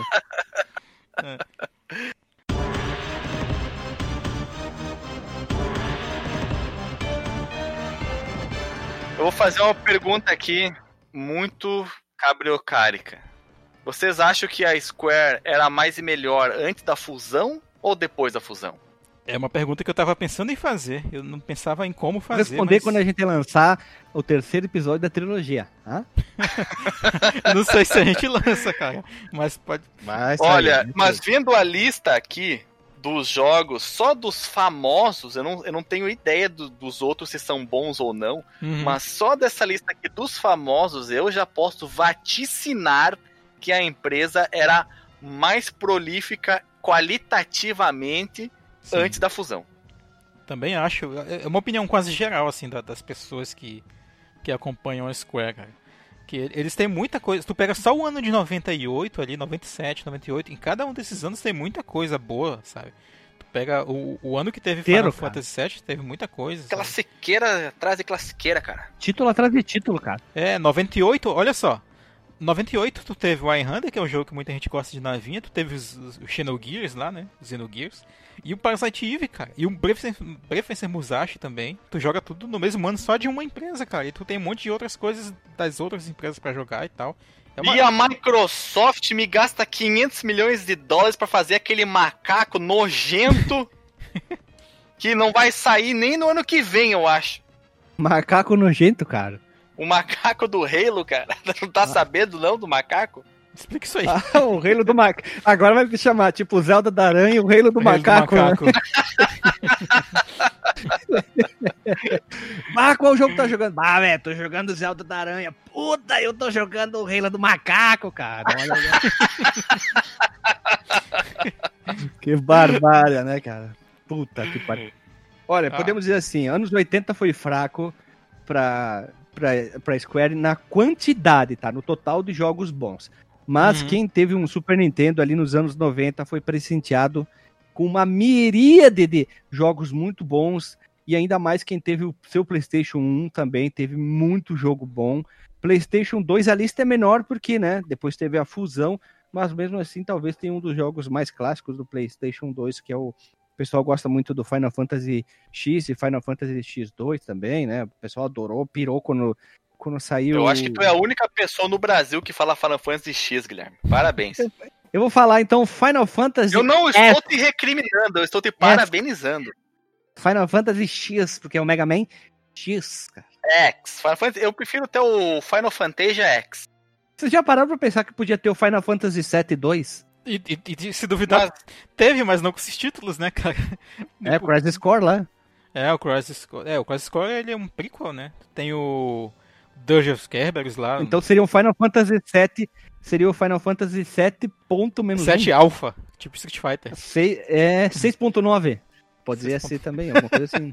é, se fosse, se fosse sequência do 6, é, aí sim. Inclusive, olha, olha aí, cara. Dá ideia pra Square aí. Se bem que eu queria muito mais um remake do 6 do que do que uma sequência Com certeza, dele. eu voto embaixo também, mas o, essa super valorização do 7 é, é chata, né? Ah, isso aí é papo de quem não, não gosta e não admite que o, pessoas gostem no jogo que ela não gosta. Eu, eu então, gosto cara, que eu acho um 7. jogo super estimado só, não é tudo aquilo. Uhum. É, a história principal, o moto é até Cite, bacana, cara. Mas... Ó, eu só vou reconhecer a tua crítica como válida se tu me citar 14 motivos pelos quais Final Fantasy VII é um jogo superestimado. Tem 14 personagens que parecem umas pipoca. Pronto. é o Final Fantasy Pip Popcorn Edition. Popeye, Popeye Edition. Não, Inclusive, popcorn. esse argumento, Guilherme, foi usado no Tempo e Me Maltratou 1, por Vossa Excelência. É isso aí, cara, porque Final Fantasy VII é um jogo horrível. O Final Fantasy VI é um jogo muito melhor muito mais importante que o Final Fantasy VII. O Final Fantasy tinha VII, medo da fase do trem, do trem fantasma? Eu não fechei o jogo, mas eu achava bacana. Eu não, não tive problema com essas coisas de medo desses alguns jogos, cara. Não, alguns sim, tive medo, mas esse não foi o, o, o caso. Tu joga Dead Space no escuro? Não, sem problema. De boaça. Joga. o... E de olho fechado pra ficar com mais medo ainda. Ah.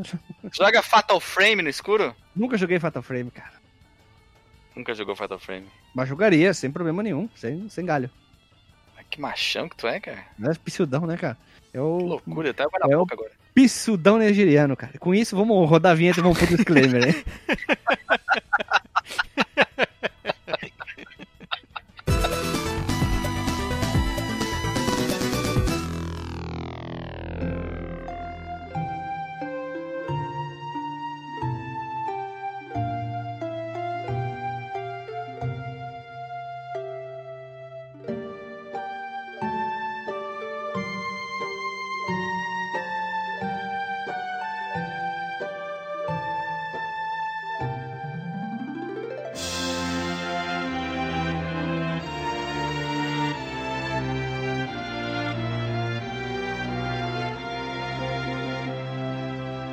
Voltamos da vinheta. Da vinheta? Vinheta? Vinheta, vinheta meu Deus, hoje vinheta. é o dia, cara. Não teve um, uma sequência de frases do Guilherme que ele não meteu uma derrapada, cara. É a dislexia lingual, né, cara? Conhece essa doença, dislexia lingual?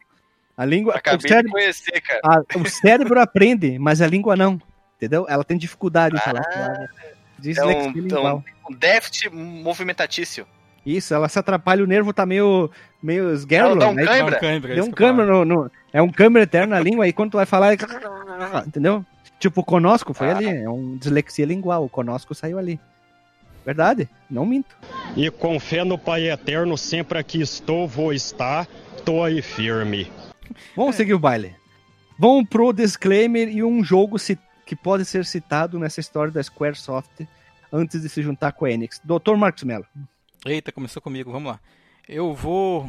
Bem, primeiro eu vou responder realmente que a Square é, é uma empresa assim que faz parte né, da, da, nossa vida, né? Não que eu, meu Deus, vou ficar babando a empresa tal, mas ela deu produtos ali que fizeram a alegria da gente por muito tempo.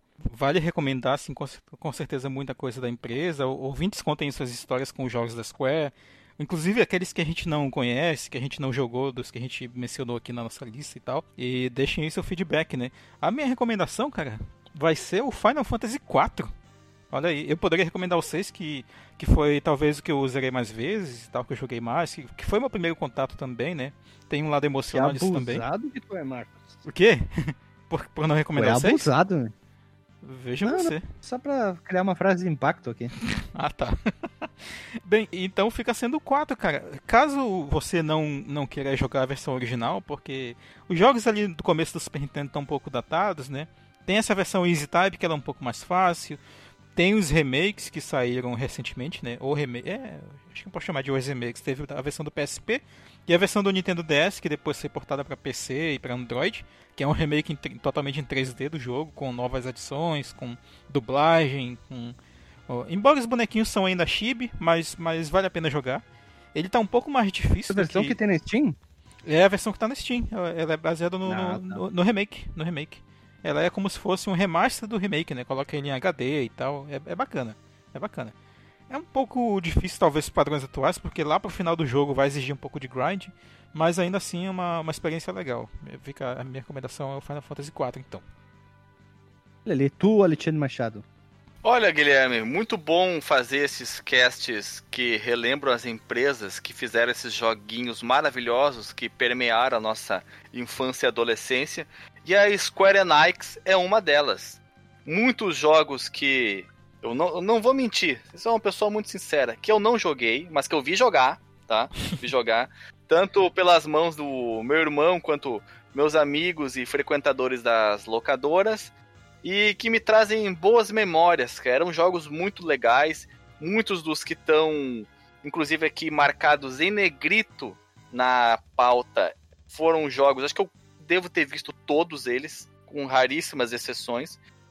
Fui um afortunado nesse quesito. Já os outros jogos em, em japonês, nunca os vi, e eu tenho certeza que passarei o resto da minha vida sem conhecer a grande maioria deles. Não acho que isso seja uma grande perda, porque o, o, que o coração, o que os olhos não veem, o coração não sente, né? Então, para evitar que com que a gente fique triste por não ter conhecido uma obra, nada melhor do que nunca entrar em contato nem sequer com o nome dela. Isso evita decepções e tristezas. E em relação ao recomendação que eu possa dar, olha, eu diria que joguem o Front Mission. Olha só minha pronúncia, Front Mission pro PlayStation ou a sua versão pro Super Nintendo, porque é um jogo de estratégia, de combate, de maquinário pesado muito legal.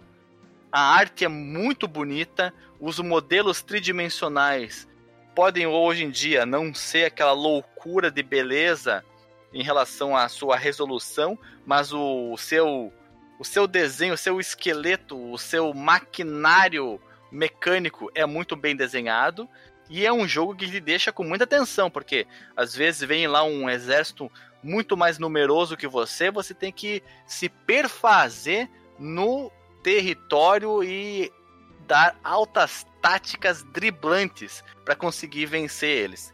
Então essa fica a minha dica, Frontmation. E é isso, Guilherme. Tu é abusado, né? A alegria e a ousadia.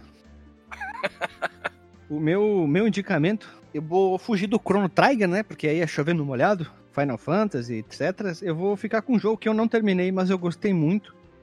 Porque eu queria jogar, eu vi que o jogo era bonito e alguém lançou na época dos emuladores dos anos 90 uma tradução do RPG, que é o Secret of Mana 2. O jogo do Flashdance que é um action RPG lançado por Super, Super Nintendo, né? Que lá no. Por que do Flashdance? Porque ele usa aquela faixinha na cabeça, aí parece aquelas coisas nos 80 Flashdance. Ah. Que é o Seiken ah. Desetsu 2. Eu gostei muito do jogo, né? Que aquele jogo é action, é action RPG. Eu achei muito bonito e eu queria jogar o jogo. E quando alguém lançou uma, uma traduction, né, para ele, eu achei sensacional. Fui atrás do jogo, baixei. Era mais chato na época para poder, poder fun fazer funcionar esse tipo de processo, achei bem bonito. E não terminei o jogo, não sei o porquê. Talvez foi na época que queimou meu computador, talvez. Aí eu perdi o save. Posso deixar uma curiosidade para os ouvintes sobre isso aí, Guilherme? Para quem quiser, de repente, conhecer a série pelo primeiro, né, Seik Decesso, não vale a pena pegar o, o, Final Fantasy Adventure, que ele é como ele foi lançado aqui, mas ele tem um remake para o GBA, que saiu depois, inclusive, aqui, a gente pode comentar no outro momento, que é o Sword of Mana, então é, é tipo assim, a cronologia vem Sword of Mana, aí vem o Secret of Mana, depois o Trials of Mana. Isso aí. E o Secret of Mana também tem um remake aí na Steam para quem quiser adquirir. É verdade, tinha esquecido. É, ele custa 120 dinheiros brasileiros. Ah! O Alexandre teve um negócio. Bulinário ele Senti a facada, cara. 120 dinheiros de um jogo que foi lançado, o quê? Dois anos atrás? Ano passado? o Secret of Mana saiu em 2018. É, o remake. O remake 2018. Nossa, é. mãe do céu, cara. 18. Deus o livre. Ele tá bem bonito. Ainda bem que tu não tem no Nintendo Switch, Alexandre. Senão aí é. tu ia sentir facada nas tuas tripas, cara. ia, ia fincar a faca e ia torcer ainda. Depois tirar e botar vinagre é. dentro do buraco.